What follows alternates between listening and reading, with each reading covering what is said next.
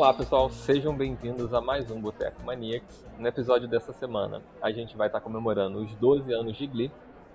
No Garçom Troca DVD, o Bruno e a Leti vão conversar um pouquinho sobre Zoe Playlist e ainda tem o drink da casa e o quadro da semana. Vem com a gente. Boteco Maniacs. Então, para o nosso happy hour, eu trouxe aqui os maníacos mais glicks que vocês já ouviram falar na face da Terra. Estão aqui comigo hoje a Aline. Oi. O Bruno. Olá. A Colorada. Olá. E o Raiz. Oi, oi. Happy Hour.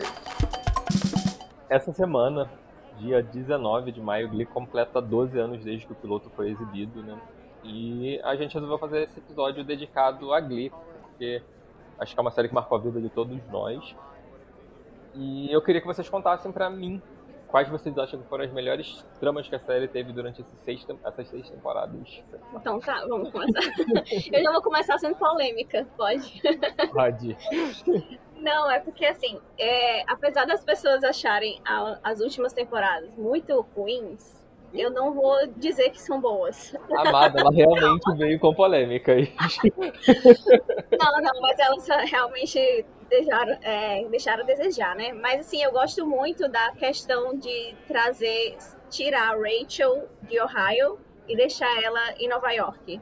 Eu gostei dessa transição pra caramba. Sim, eu acho que que mostra a questão do crescimento da independência dela, que ela cresceu e não cresceu, né, ao mesmo tempo, então mostra exatamente assim, em Ohio ela era aquela garotinha, garotinha que sonhava em ser estrela da Broadway, tudo era perfeito, tudo era lindo.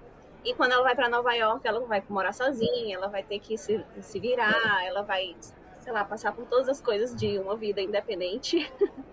e ela vai ver, né, que realmente a Broadway não é assim só um sonho, não é tão fácil de chegar lá e ela leva patada, ela tem os problemas dela e tal. E eu acho que isso, é, sei lá, para mim eu gostei muito dessa parte em si. Não pode estrutura de temporada, mas a história dela, a transição dela eu gosto. Eu acho que essa questão da a partir da, terça, da quarta temporada, né, final da terceira, começo da, começo da quarta, nessa transição que teve, eu acho que eles deviam ter focado só numa coisa, ou só na parte de Nova York, ou só na parte de Ohio, porque ficar trocando entre uma cidade e outra, escola, faculdade e. Assim, não, não, não funcionou porque você não conseguia era tempo de tela nem para um lado e nem para o outro. Daí você não conseguia meio que é, acompanhar a história nem da Rachel, que estava lá em Nova York com a, com a Santana, né? Eu acho que o Kurt também foi. Acho que estavam os três lá no começo e depois e ficar em, em Ohio com a história do Finn lá virando o, o meio que o Will Schuster da vida, né? Então não para mim não, não não desceu, apesar de do começo ter sido muito legal. Eu acho que assim, a transição ali da Rachel, eu concordo com a Aline, foi uma história bem legal. Só que depois no final eles não souberam, né, manter esse ritmo e desandou tudo, ainda bem que acabou na, na sexta temporada. Porque se continuasse ia, enfim, não consigo nem imaginar. Eu gosto bastante da, da terceira temporada no, no, geral, assim, porque eu acho que o final da série para mim seria perfeito. Eu já falei isso antes em algum episódio daqui, provavelmente nos musicais, que o final da série para mim é a terceira temporada. Então todo o desenvolver da terceira temporada, né, desde o começo do ano até o final, onde eles ganham lá as, as nacionais, para mim é a melhor trama assim, de disparado. É, eu vou aproveitar a fala do Bruno e falar que também a terceira temporada, para mim, como em geral, ela foi, tipo assim, em questão de storyline, ela seguiu, não, digamos, um roteiro perfeito, mas seguiu bem direitinho, né? Você vê que tem começo, meio e fim. E o fim dela, que é a parte que eu gosto mais, porque é, não, não é como se fosse uma redenção, mas, tipo, eles terem ganhado e o episódio que eles ganham, para mim, é um episódio muito bonito. E o final da série, que deveria, sei lá, não sei, talvez seja ali, é, foi muito legal, ao meu ver. Porque, tipo assim, quando eu penso em plots da série, para mim é uma coisa muito jogada, muito repartida. Você, às vezes você tem um plot de, sei lá, três episódios no máximo.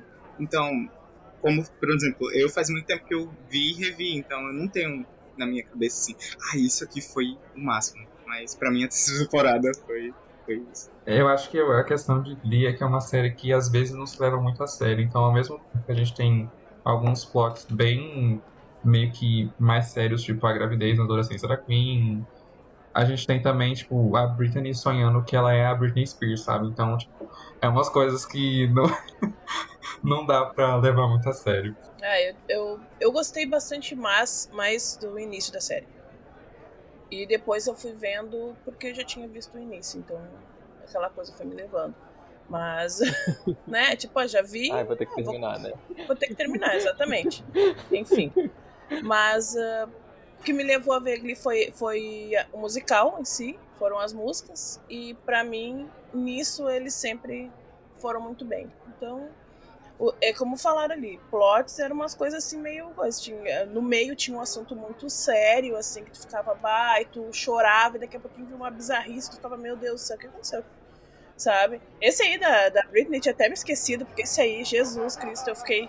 Sabe, eu dei até uma passadinha pra frente nesse episódio, assim, porque eu fiquei. Eu não sei se o Zé que vai perguntar do pior episódio da série, mas a gente já sabe que tem toda aquela história dos, dos, dos, dos bonequinhos lá que, tipo, o que foi aquilo?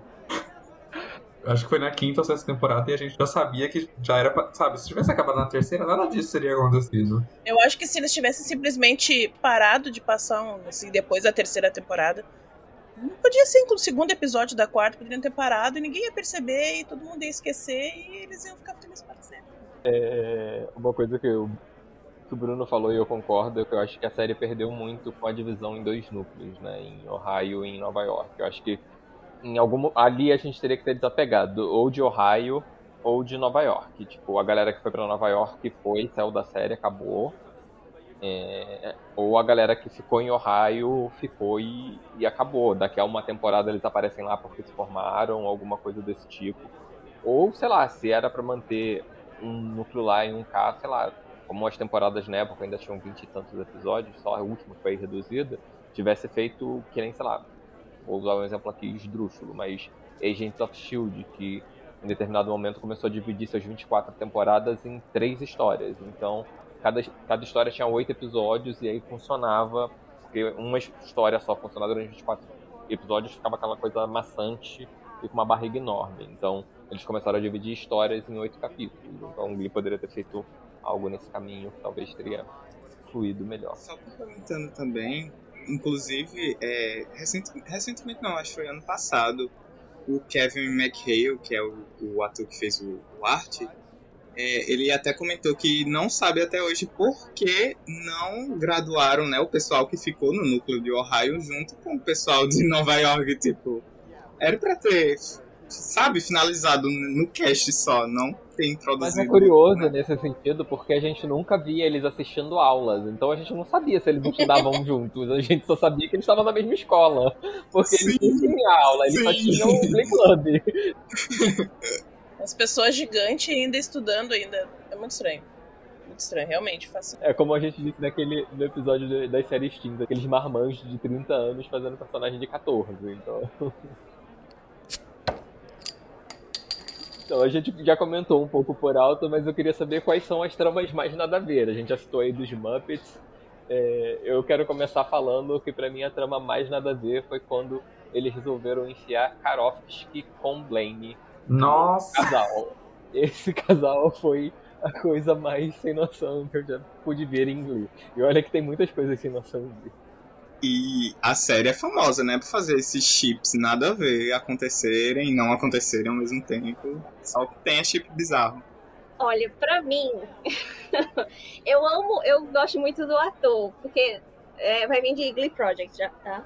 Então, o Glee Project, pra quem né, se não acompanhou ou não sabe, era o que eles faziam, tipo um reality show para definir um próximo personagem pra, pra série, né? Então, eu lembro muito do, do personagem Rory, Rory Flanagan. Acho que é o Damian, né? O Damian McGint. Eu gosto muito dele, a pessoa, tipo, o, o ator, né? Eu acho ele muito divertido, eu gosto muito das músicas dele atualmente. Mas, assim, a história dele, eu fiquei realmente, assim, chocada quando eu vi como é que ele ia entrar naquela série. Eu falei, gente, como assim? Leprechaun? Tipo, o que, que tem a ver? Com a. Com a eu acho que o Ryan Murphy desistiu. Ele. Ele meio que se arrependeu, meu Deus, eu escolhi essa pessoa pra ganhar. Já que eu tenho que dar um personagem pra ele, eu vou dar isso aqui só pra falar que ele participou. Ah, e ainda tem a questão, né? Porque ele ganhou segundo, né? Porque quem ganhou. Pera, o Cameron desistiu e aí ele entrou, uma coisa assim. Eu lembro que, que acho que o Cameron desistiu pra ele entrar, um negócio assim no Glee Project. Foi uma confusão danada. E, e somem com o personagem dele do nada também, mas enfim. Sim. E, e nem aparece na cena final. E no musical final todo mundo volta e ele não. É, entrou pra tantos episódios, acabou os episódios, adeus, tchau. Não importa como é que encerra o personagem. É que ele, ele era intercambista, não era? Da É, gente, e eles tipo, falam que ele Era. acabou o intercâmbio, ele voltou. Eles, eu acho que eles chegam até a citar que ele foi extraditado. Eu não lembrava desse detalhe. Mas é, Glee fazia isso de sumir com os personagens, né? A gente tem o Mark, que era o dançarino de fundo na primeira temporada inteira, que ele não falava, não tinha falas, mas ele dançava em todos os musicais. E do nada ele some no segundo, no segundo ano, tipo, ele foi embora da escola. E no último número ele tá lá, tipo, seis anos depois, aí voltei, gente, vim dançar. Quando fala em plots ruins, e todo mundo já falou dos Muppets, eu até, eu até marquei aqui toda a quinta temporada, mas eu não vou ser tão cruel assim, né? Porque, enfim, eu deixei anotado o plot da Queen Cadeirante, que eu achei, tipo, Não. eu, eu, eu já tinha percebido que o Ryan Murphy não gosta da, da Diana Agron, né? A, a atriz que faz a Queen. E ainda fez isso com a personagem pra juntar com o Art. e, Enfim, achei totalmente sem sentido, sabe? É, e também, lá na primeira temporada, que no começo, no começo da série, que era pra ser uma coisa mais introdutória e tal, eles enfiam um tal de Acafelas no terceiro episódio da primeira temporada. Que era tipo o grupo do Will, do Ken, que era o instrutor de futebol lá, e mais o Finn e o Puck, sei lá, tipo, nada a ver com segmento da história, mas enfim. De plots ruins tem tantos que de cabeça só lembrei desses dois assim. As músicas eram boas, pronto. É o que Acabou, vale. forma É o que vale. É, exatamente. Eu me lembro das músicas. Tanto que até quando o Zac me chamou, assim, eu pensei, ah, comecei a lembrar das músicas, assim, tem, e tipo, de cabeça, assim, já lembrei de várias. As músicas eram o que mais prestava atenção, assim, o resto, cara. Que a música mais que contava a história, né? No- Normalmente a música contava a história que estava acontecendo ali, tipo, ah, estão brigando, eles vão lá e cantam uma música que tem a ver com aquela briga, e aí acho que isso que mais marcou na minha vida foram as músicas mesmo. Como a Lu tá citando agora aí as músicas, então eu queria saber de vocês quais são os melhores ou os favoritos, os números musicais favoritos de vocês no decorrer Eu da tenho um série. de cara. No máximo três, gente, porque o nosso tempo Ah. Ai, no máximo três. Ai, que horror. Lascou, mas vamos lá. Não diz o meu, não não, pode ser só meus. três memoráveis. Eu acho que ninguém vai dizer o meu, não, mas vamos lá. É, o primeiro, pra mim, é, eu penso em Glee, eu penso nesse número, eu acho sensacional, eu acho incrível, que é o You Can't Stop the Beat, que a Rachel começa no piano, e aí do nada eles mudam lá pro, pro auditório e começam a dançar loucamente. Eu acho incrível aquela música. Eu gosto até mais dessa versão do que do, do filme do Hairspray, tá? Eu não vou dizer original porque eu conheço o Hairspray mais pelo filme, né? É, mas assim, eu acho que essa, esse choque do piano com, com a parte agitada da música e tal foi, tipo, incrível. Uma outra que eu gosto também é New York State of Mind, que é inclusive a Rachel com a. Gente, eu esqueci o nome dela. Que é a Melissa Benoist, mas eu não lembro o nome da personagem. Supergirl. É, Supergirl, pois é, a Melissa Benoist, mas eu não lembro o nome da personagem. Nossa, eu também não lembro o nome do personagem. velho. Marley, Marley, lembrei, Marley. Era a Marley, é, a Rachel e a Marley, eu gosto muito daquele número também. É, e o terceiro, acho que It's All Coming Back to Me Now. Eu achei icônico. Eu tinha notado essa também. Sorry! Não, sem problema nenhum. Bruno, Vamos lá. Eu gosto muito da da Rachel cantando To Love You More e é ela fazendo o teste, né, pra, pra primeira peça dela na Broadway. E eu gosto muito dela cantando essa música, principalmente porque ela segura uma nota durante vários e vários segundos e eu fiquei, meu Deus, mulher. Respira. Ela é maravilhosa. Né? Outra que eu gosto bastante, eles cantando Paradise by the Dashboard Light, que é a, a música que eles cantam nas nacionais da terceira temporada, que eles ganham por causa dessa apresentação também. E outra que eu gosto é de talvez o melhor episódio da série para muitos, que é o episódio tributo ao, ao Corey. E é a Santana cantando, porque para mim aquela música não é a Santana cantando, é a Naya Rivera cantando. Então, para mim também é uma das melhores músicas assim. Bom, uh... Eu ia só comentar a questão do Paradise. Eh, rapidinho, só para comentar, o Paradise que o Bruno falou, eu pensei em colocar também, mas aí era exatamente na mesma noite do It's All Come Back to Me Now, não é? Seu nome yeah, sim, sim. Aí eu pensei, se eu, eu falo um ou outro, qual que eu coloco? então deu certo. Uh, eu coloquei a primeira que eu, que eu sempre me lembro e é Don't Rain on a Parade. Uh, quando a primeira vez que, a, que ele cantou e depois ela cantou e acho que a Naya cantou também e eu já cantei várias vezes também, né? é tipo, cada vez que ela cantava assim, eu ficava assim, sabe, muito emocionada aquela música. Então eu acho que aquela música é muito Glee, é muito a Rachel mostrando o que ela sempre quis ser, Broadway, aquela coisa e tal, sabe? Então eu acho um, muito legal. Uh, eu gosto também uh, da música que a Su cantou pro Will, lá no. Acho que perto do final já, que ela cantou The Winner Take It All. Eu gosto bastante da, das músicas que ela canta. E também botei aqui a Pure Imagination, que foi, acho que, acho que é a irmã da Su, acho que morreu, acho. E aí eles cantaram. E ai, foi muito Isso, linda. muito linda. Aquela música linda. já é linda ao natural, assim. foi um episódio muito, muito triste. Os que eu mais gosto, né? Os que eu mais choro. É, eu. As que sobraram, né? Já que, que aqui. É, o, uma das coisas que eu mais gostava que Glee fazia eram os mashups. Que eles pegavam duas músicas, né? E juntavam numa só. Algumas saíram muito boas, outras nem tanto assim. Mas eu acho que o, a, mais marcante para grande parte das pessoas foi o que eles fizeram com as duas músicas da Adele, que foi Rumor Has It e Someone Sim. Like You. Que quem cantava era as Troubletones, né? Era a Santana, a Mercedes e a galerinha lá. E, tipo assim, é incrível aquilo. Fizeram de um jeito muito, muito, muito legal mesmo. E até é, charteou na Billboard e tal. Enfim, fez um baita sucesso na época. É, outra que eu anotei também, mais uma vez da terceira temporada, né? Que é a Roots Before Branches, né? Que, que a Rachel canta quando ela tá indo embora do trem de Ohio pra Nova York e tal. Que o Finn tá se despedindo dela e tudo mais. É muito, muito bonito, ficou muito legal também. Eu não conhecia a original, quem, quem canta a original era uma pessoa da própria produção do, do, do seriado. Então, Também só me conhecia. De... É, era produtora musical deles, eu não lembro o nome dela exatamente. Ela apareceu em alguns episódios do Glee Project, só que eu não lembro o nome dela. Nick, Nick alguma coisa, enfim. E a outra que eu tinha anotado é Songbird, que a Naya canta pra Britney.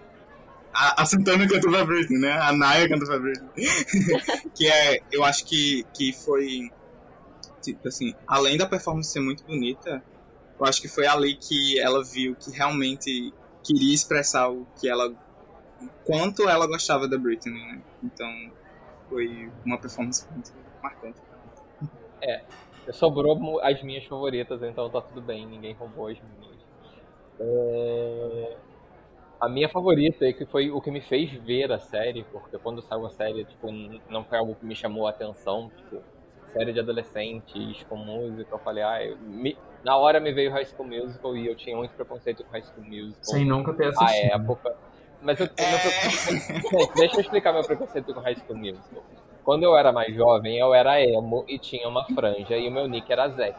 E daí nasceu High School Musical. E todo mundo começou a achar que eu tinha uma franja e que meu nome era Zack por causa do Zac Efron. Então, tipo, eu tomei um ranço de High School Musical por causa disso.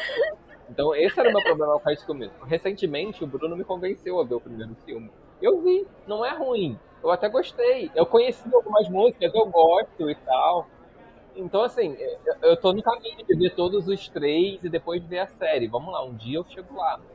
Assim, é só pra justificar o meu preconceito com High School Musical e o meu preconceito com o Glee à época. Até que, já quando a série já tinha estreado, é, eu acho que isso acontece no episódio 2, é, tem o um musical de Single Ladies.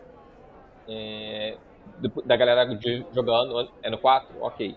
É, eu lembro que já, a série já estava passando, então assim, eu não comecei a ver a série quando o piloto saiu em maio ou quando ela começou a passar regularmente em setembro. Eu comecei a ver depois, quando saiu o primeiro vídeo promocional do, do Single Ladies. Eu vi aquilo e falei, velho, eu preciso ver essa série. Porque, tipo, eu achei muito sensacional você adaptar, porque isso era um lance que ele fazia realmente de inserir músicas que não fariam parte de um contexto dentro de um outro contexto completamente diferente e fazer umas apresentações sensacionais. Assim, boa parte dos números de Glee são muito marcantes, estruturais, gigantes e, e assim, é, Singoleiros, assim, tem um lugar especial no meu coração porque foi, um, foi o que me fez ver a série. Então, assim, foi o que me fez descobrir Glee.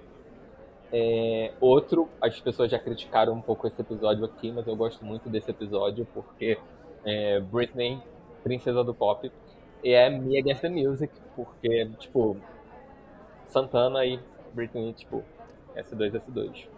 É, e fora que eu acho que é um dos melhores musicais de, no quesito coreografia, provavelmente, da série, porque, tipo, a Naya dançava horrores e a Britney é, é a Britney, né? Então, tipo, a gente sabe que a Heather dançou, inclusive, pra Beyoncé. Então a gente sabe o nível que a, que a mulher tem de dança. E, pra terceiro, eu fiquei muito dividido porque eu tava achando que alguém ia citar uma dessas, mas como ninguém citou, eu vou citar aqui acho que das duas que eu deixei pro final é, são as, é a que mais realmente me toca, porque aí é mais pessoal. Mas I Lived, que é a última música, que é a música que fecha a série, eu acho aquele número é, perfeito, porque até quem você não esperava que fosse aparecer naquele número aparece, tipo, a ex-mulher do Will do nada tá ali. Então, uma, umas coisas meio, meio aleatórias. Tudo bem que tem aqueles personagens que são esquecidos no churrasco, tipo o irlandês lá, o Rory, tem outros personagens que não aparecem. É... Tem, sei lá, tem mais gente que ficou esquecida no churrasco ali. Tem o próprio. Tipo, pô, eles botaram uma galera lá do Warblers, então eles podiam ter botado o outro bonitinho que depois virou vilão. Eles podiam ter botado o Flash. É uma galera que podia estar tá ali pra. pra... pra aparecer Supergirl Flash. É porque é Supergirl Flash. É... Todo mundo foi fazer séries na cidade. Porque... era o nível de atuação.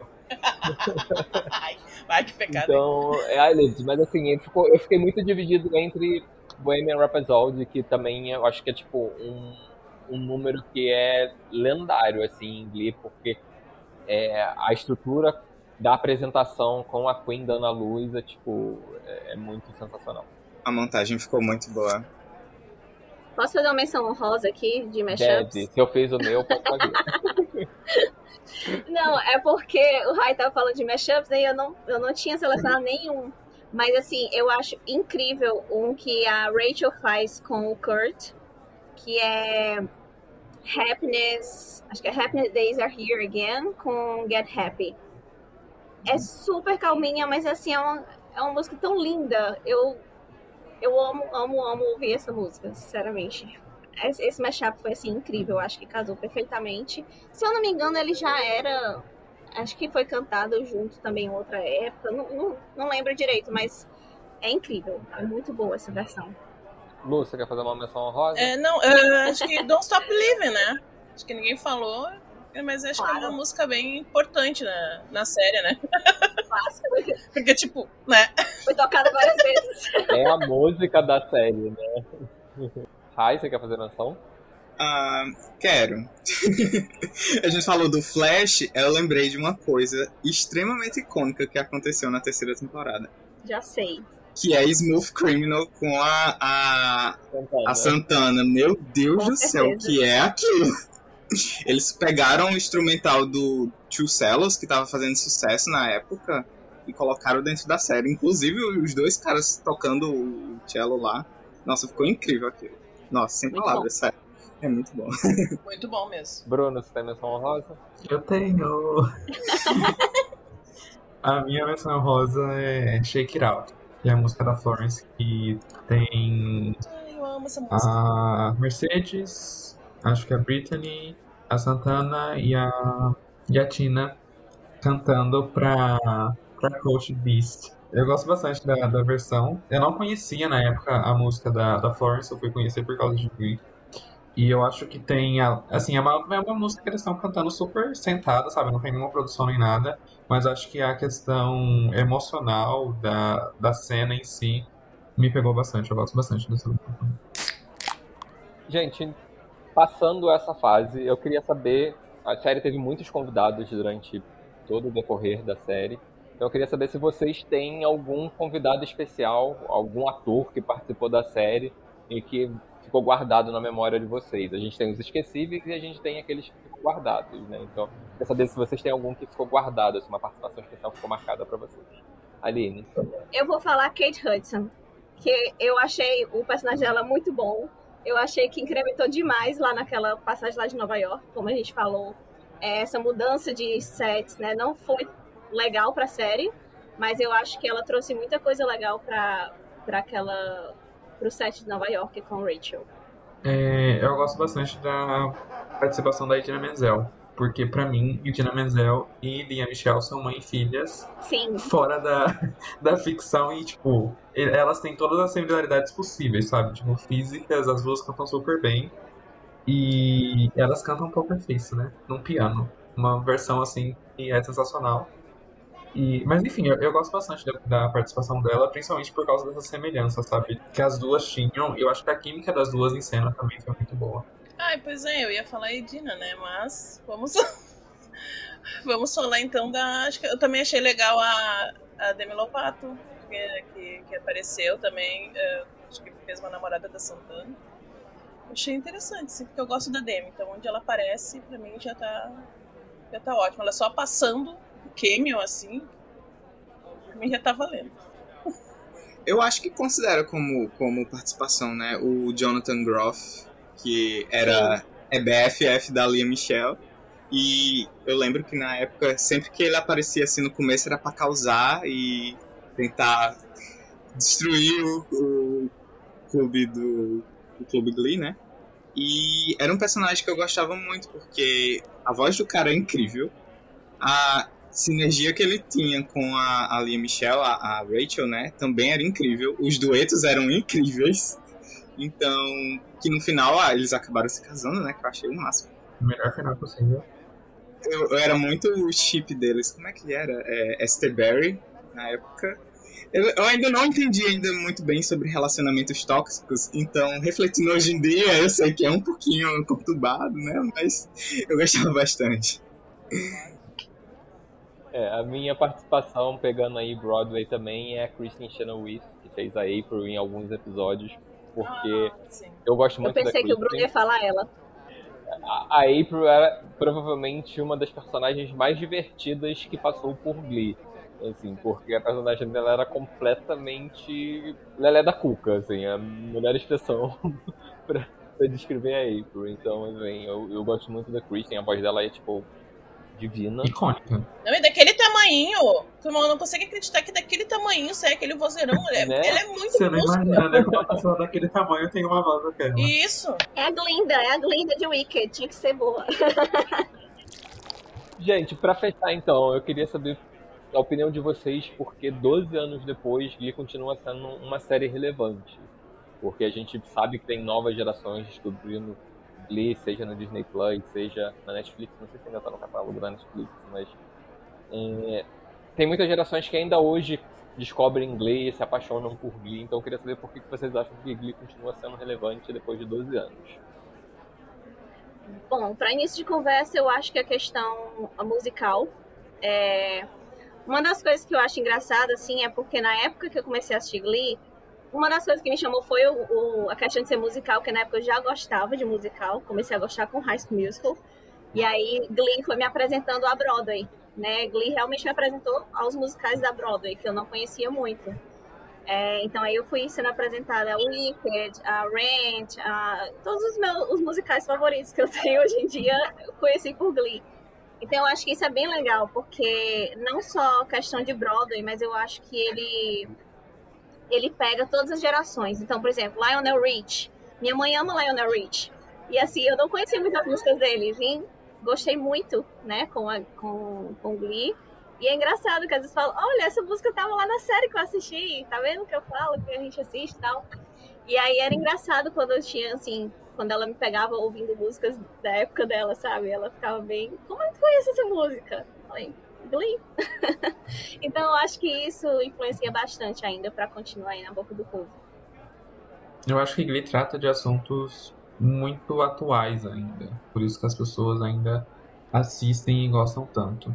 Apesar de a gente ter comentado que é uma série que muitas vezes não se leva a sério por causa de plots que não tem, não fazem muito sentido, eu acho que Glee pega bastante a questão, principalmente de escola, assim, de bullying, de se sentir como se você não fizesse parte de alguma coisa e de repente você vê que tem pessoas que sentem do mesmo jeito e por causa disso vocês formam uma pequena comunidade, começam a se considerar como uma família. Então acho que esses pontos são muito atuais ainda e, e pelo menos foi o que pegou bastante em mim. Acho que o carinho especial que eu tenho por Glee, apesar de todos os defeitos que a série tem, é, é de me sentir bem assistindo aquilo. Então acho que a questão emocional pega bastante também. É, eu, eu acho que é praticamente isso que o Bruno falou. Sim, porque Hoje, se tu pegar qualquer episódio de Glee, tu vai ter um personagem, alguma coisa que tu vai te identificar ainda. Não é aquele tipo de série que, ah, passou aquela época que ela passou originalmente, tu vai assistir ela hoje tu diz, ah, mas isso, ah, isso não é mais assim, sabe? Tu vai pegar, tipo, Friends, vamos lá de novo.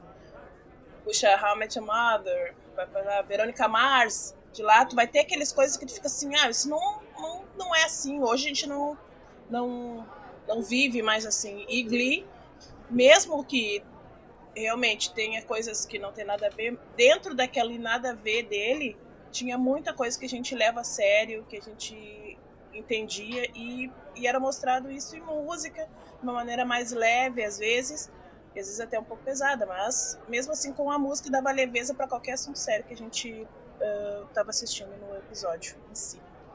É, eu, eu acho que é isso mesmo, tipo, que tem muita representatividade, né? Então você sempre vai conseguir, eu acho, se identificar com algum personagem que tem na série inteira. São mais de 100 episódios, né?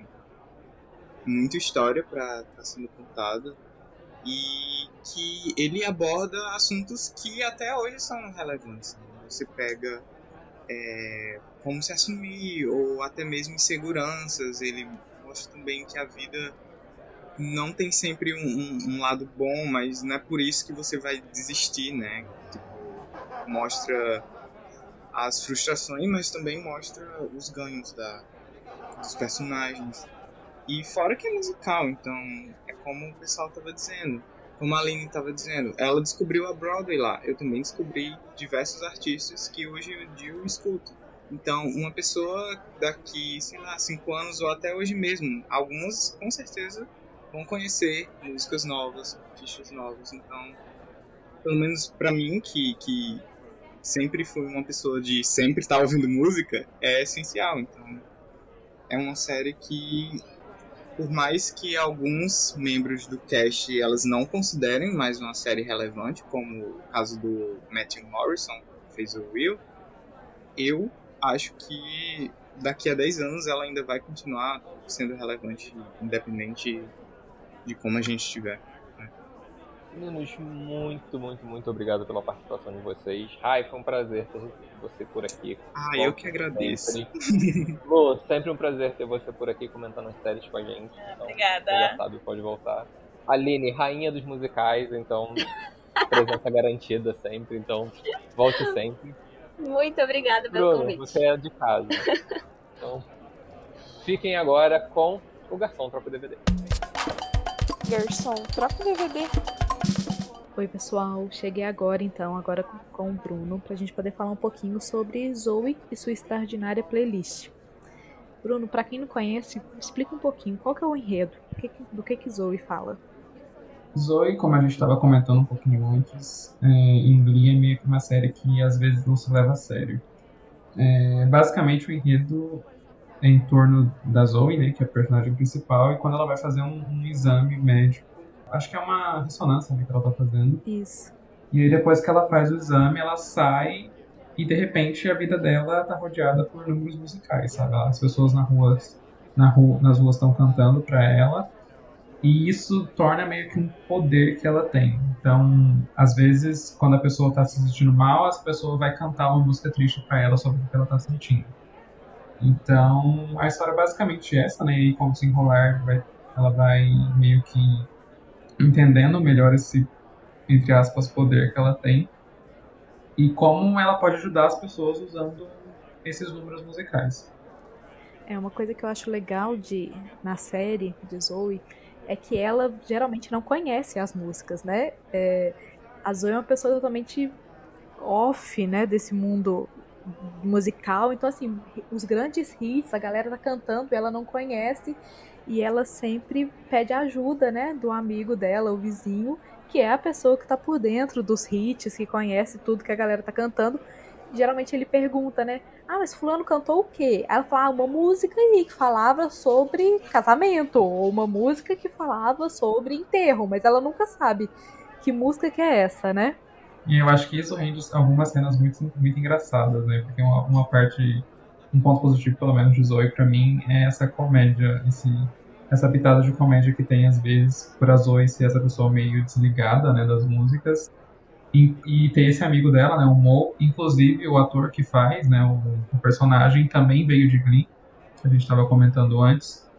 Então acho bem engraçado esse contraste, né? Gera cenas muito engraçadas do tipo, meu Deus, você não sabe que música é essa? Ou do tipo, ah, eu vi você cantando essa música. E aí o personagem fala, eu jamais cantaria essa música.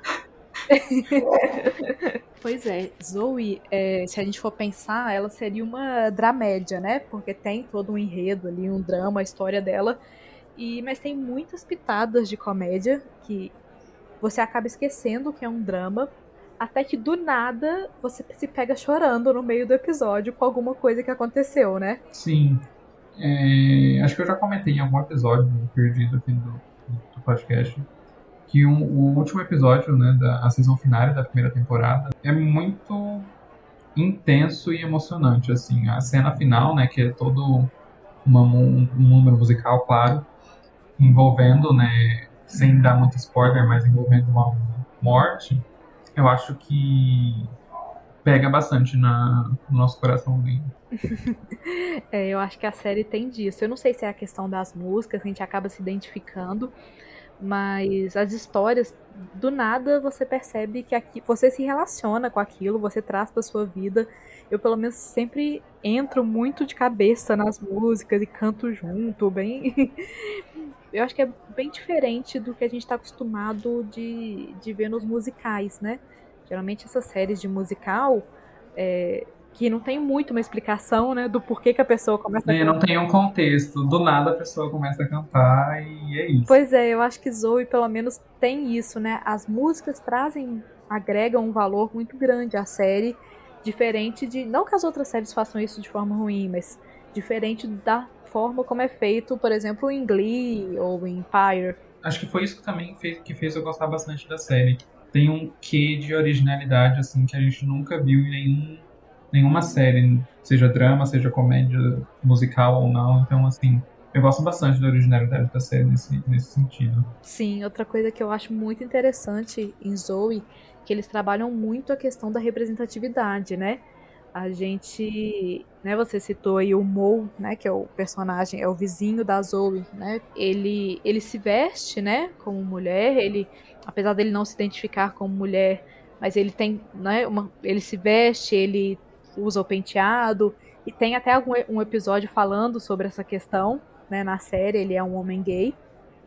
E, e, a série também trabalha outros temas, né, como racismo, como a questão da mulher numa área, né, já que a Zoe trabalha com TI, que é uma área essencialmente dominada pelos homens, então a série trabalha essa questão também, e isso eu acho muito interessante. É uma coisa que eu gostei, que eu tô gostando bastante, pelo menos nessa segunda temporada, para quem tá assistindo e tá em dia com a série, é a questão da parte emocional da Zoe, né? Então, é, como que esse, esse superpoder acabou afetando a vida dela e de como aquela menina precisava de uma terapia assim urgente.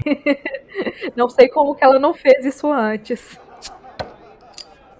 É, uma coisa que é legal também da gente comentar, que assim, quando a gente pensa geralmente em musicais, tanto, né, em, seja filme, teatro ou mesmo em séries, os atores geralmente são selecionados porque eles já são cantores, são pessoas que né, participaram de alguma coisa nesse sentido. Tanto que, por exemplo, o Glee tinha o Glee Project exatamente para selecionar pessoas que já soubessem cantar e tudo.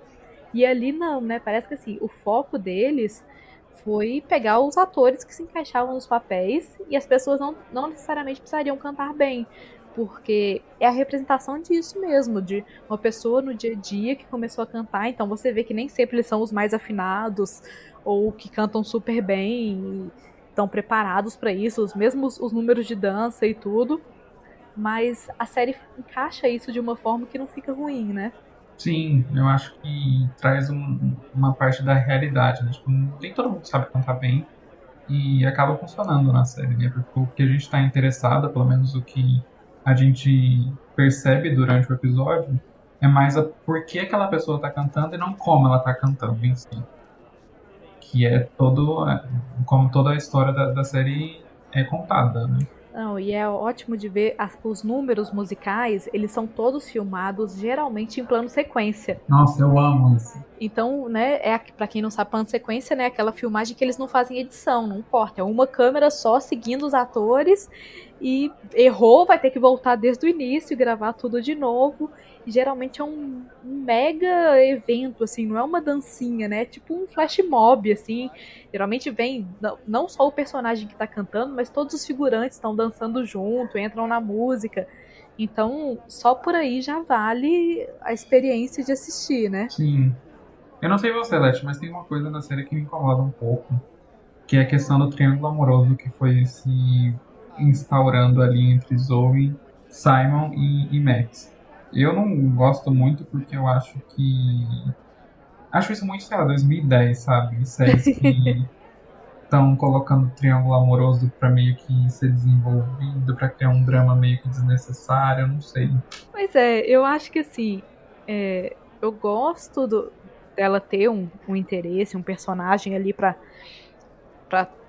dialogar com ela nesse sentido, mas também não gosto dessa ideia do triângulo amoroso. É realmente uma coisa datada e que assim, eu acho que é muito coisa de roteirista querer que a gente crie empatia e, e monte times, tipo assim, ah, eu sou time Max, eu sou time Simon. Eu acho que é pra pessoa engajar, pra pessoa ter aquela coisa de eu quero torcer para alguém e, e vou acompanhar essa história para ver se ela vai ficar com fulano ou com ciclano. E realmente, assim, se a gente pegar as últimas séries, que gente, pelo menos que a gente tem em comum, assim, a gente sabe que a maioria assistiu, todas elas, a hora que entram nesse sentido, a gente cansa. Grace fez isso, Jane the Virgin fez isso. E realmente era, é sempre a pior parte do roteiro. É, eu acho que tem tanta coisa a mais que pode ser trabalhada e. E, e o jeito que eles estão fazendo esse triângulo amoroso, eu tô achando meio bizarro, sabe? Porque num episódio ela tá com o Max, aí tipo, um episódio depois ela não tá mais. E aí no outro ela já tá com o Simon. E aí o Max e o Simon são amigos. Tipo, eles ficam é. assistindo. e de boa, é, é, ela troca de um pro outro e tá todo mundo de boa com isso, né? Sim, eu acho. É, não sei, vamos ver como que eles vão desenvolver essa história toda, mas. Talvez ela acabe não ficando com o Max tanto por causa da questão de que eles sabem agora que ela tem esse poder, né? Então, foi isso meio que destruiu uh, o que eles tinham porque ele meio que sentia que a privacidade dele estava sendo um pouco violada ou que era um pouco injusto. Ele não sabia nada do que ela estava pensando, porque se a gente for parar para pensar, a Zoe é realmente uma pessoa muito reservada, uhum. ao ponto de que ela sabia tudo o que ele estava sentindo, sabe? E isso gera algumas cenas muito engraçadas também, né? Porque quando eles vão, é, que eles estão se pegando, né? No quarto, eu acho o máximo aquela cena, porque ela começa a ouvir ele cantar. E aí ela fala, não, pensa em outra coisa. E ele começa a cantar uma música nada a ver e fica meio que trocando as músicas que. Essa cena é ótima. E é ótimo. Zoe ainda não foi renovada, né, Bruno, para uma terceira temporada. Não. A gente tá aí esperando, a segunda tá quase terminando e a gente ainda não sabe se, se vai ter outra. É, mas o que, que você acha? O que, que a gente pode esperar aí, talvez, de uma possível terceira temporada? Primeiro eu tenho medo, né? Porque a NBC é conhecida como a ceifadora de séries. Então, não tá dando audiência, a NBC vai lá e cancela sem dó nenhuma e, enfim. É, pelo que eu andei vendo, o Zoe não tá tendo muita audiência, então corre o risco de ser cancelada agora na segunda temporada. E o meu medo é de ficar sem um final bom, e que eu acho que não vai acontecer. Porque acompanhando esses últimos episódios, dá para perceber que eles querem contar mais coisas e que não vai ficar tudo fechadinho no final da temporada, que vai ficar algumas pontas soltas para uma possível terceira temporada. Isso me deixa um pouco chateado, porque às vezes pode ser que acaba não sendo renovada. Mas se for renovada para a terceira temporada, eu realmente eu não sei o que esperar, sabe? Eu acho que além de desenvolver melhor, né, esse, essa parte é, emocional da, da Zoe em questão de como ela se sente no meio de tudo isso, de como ela tá meio que esgotada emocionalmente por conta de trabalho, por conta de relacionamentos, por causa de família e por conta de que ela acaba absorvendo muito o problema dos outros, né? Por causa de... É, porque meio que elas, né, a gente acabou não comentando muito, mas ela meio que começa a resolver as questões quando as pessoas cantam. É, ela né? se coloca no no papel de, meu Deus, a pessoa cantou para mim, então eu tenho, sou obrigada a ajudar essa pessoa a resolver esse, esse problema sobre o qual ela tá cantando. Né? Até porque se ela não ajuda, a pessoa continua cantando, e isso meio que incomoda ela também, né? Sim. É, Zoe, eu acho que eles não vão conseguir fechar tudo agora nessa segunda temporada. Eu ficaria muito feliz que tivesse uma terceira. Mesmo que fossem só três, que é pouco, mas que pelo menos tivesse um arco final, assim, redondinho, bonitinho, né? Pra gente poder pelo menos sentir saudade assim, feliz, que a série acabou bem, né? Mas também acho que esse risco que a gente corre dela ser cancelada é muito grande. Não, não tenho muita expectativa de que, de que, que ela vá pra frente, não. E a gente vai descobrir em breve, né? Se vai ser renovada ou não, porque agora em maio é quando as emissoras renovam ou cancelam as séries. Então, provavelmente quando sair esse episódio, esse episódio for ao ar, não sei, talvez já tenha notícia, mas enquanto a gente tá gravando, a gente não sabe ainda. Mas vem aí. É, agora só tem mais um episódio, né? Agora, enquanto a gente tá gravando, só tem mais um episódio para ir ao ar, né? Essa temporada teve. Vai ter um. Vai ter 13 episódios, né? Um a mais do que a última. Isso não significa nada.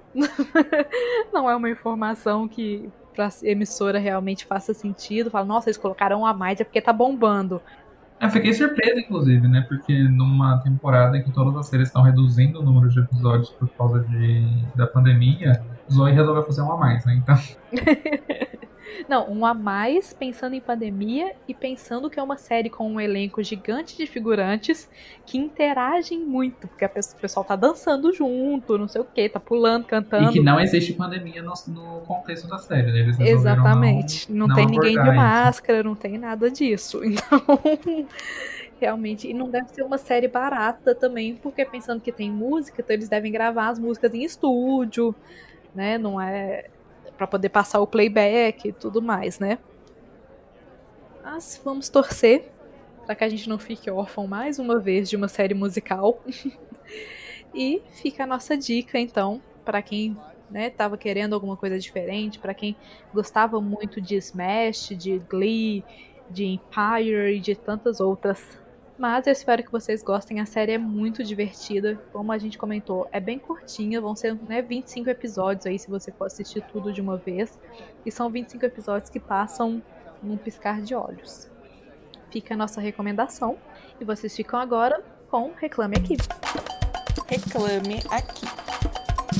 Olá pessoal, bem-vindos a mais um Reclame Aqui dessa temporada do Boteco Maniacs. Hoje para falar sobre a série Damn da Amazon. Então puxa uma cadeira e vem reclamar comigo.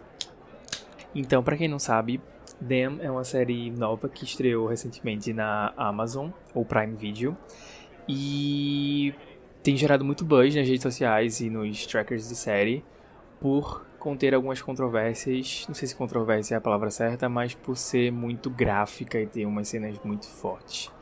Então, para quem não sabe, é uma série que é ambientada nos anos 50, é uma antologia, então significa que essa primeira temporada é sobre um tema e na próxima temporada, se houver próxima temporada, vai haver algum outro tema.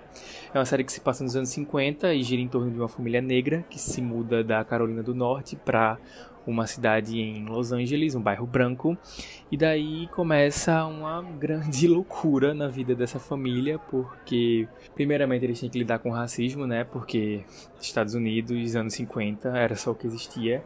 E além do racismo, eles têm que lidar com fantasmas e maldições e demônios e para variar, os demônios e essas assombrações também são racistas. Então, é, provavelmente se você não viu a série, se você quer ver a série, é, o que eu vou falar agora pode conter alguns spoilers. Mas se você é diferentão e rebelde como eu, você vai continuar ouvindo e vai ver a série ou não ver a série. Mas enfim, é...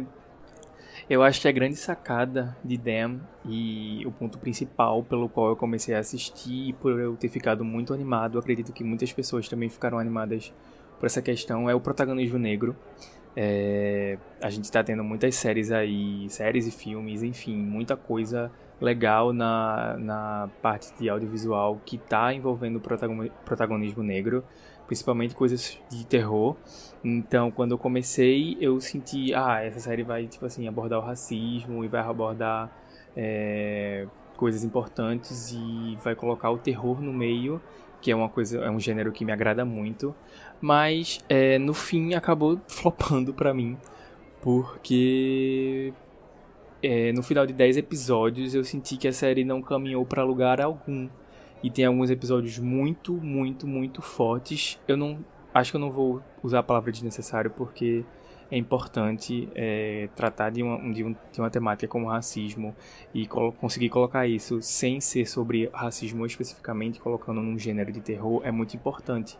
E outras séries fizeram isso, como Lovecraft Country e alguns filmes como Us, do Jordan Peele, um, Corra, então isso é muito importante. Mas, infelizmente, não tem como não fazer a comparação, porque a gente tem esses parâmetros, muito altos inclusive. Então, quando a gente vai assistir Demo e quando a gente termina os 10 episódios, você acaba com a sensação de... Tá, mas e aí? A série só foi feita para chocar? Só foi feita para trazer essas cenas super fortes e que não adicionam em nada? Tipo, cadê o entretenimento? E aí eu fico me perguntando qual que era a intenção do autor e qual que vai ser. Como é que eles vão seguir nas próximas temporadas, se houver temporada. Porque essa primeira temporada foi muito. Tipo assim, acho que eu não sei se o autor, se os atores, se a produção, se a própria Amazon quis fazer isso como uma forma de ah, tá, racismo tá em alta, Maio tá aí, George Floyd, vamos colocar uma série que é sobre racismo e fantasmas e maldições racistas. E a galera vai, tipo assim. Enfim, é, eu não sei se foi essa a intenção, porque o protagonismo negro, top.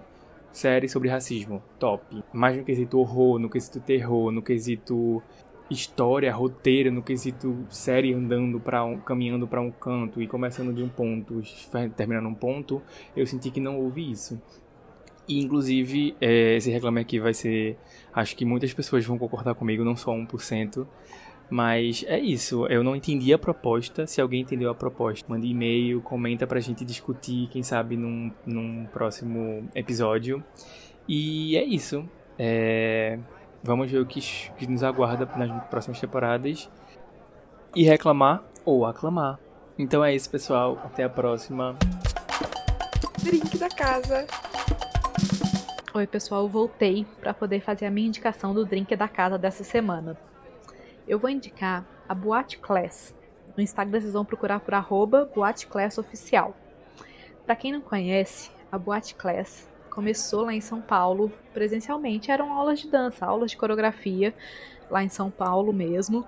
E quando começou a pandemia, a Isa, que é a professora, resolveu levar tudo isso para online.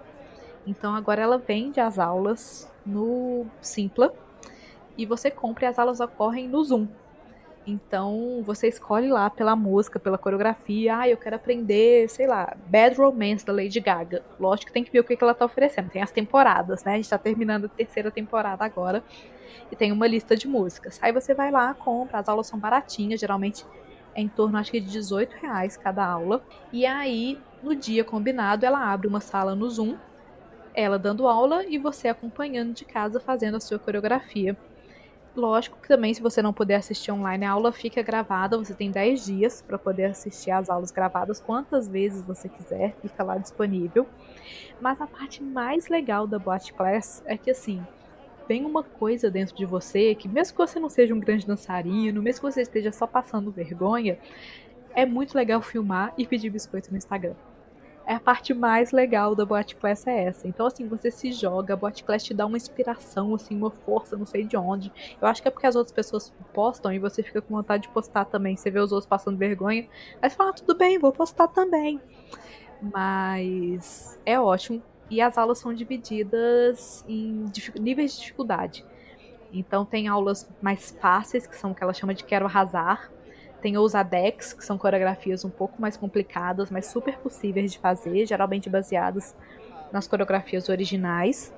E tem a rabaterapia, que nada mais é para uma, uma, uma aula para você aprender a rebolar. Então ela vai te ensinar passo a passo todos os truques para você ficar melhor que a Anitta, fazer quadradinho, fazer sanfoninha e fazer o que for lá que a Anitta lançou, para você aprender a fazer igual. E no final da aula de rabaterapia tem uma coreografia para você colocar tudo que você aprendeu.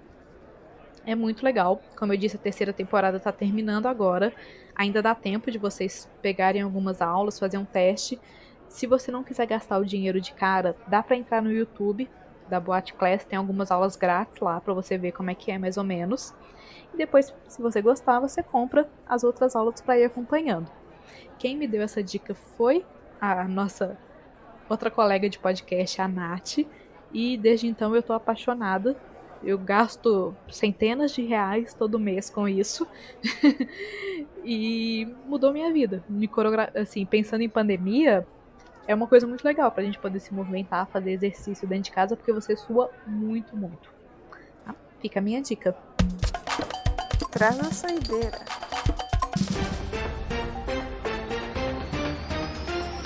Permaneceu na Terra do Durar, o filme ganhou estreia para dia 25 de novembro.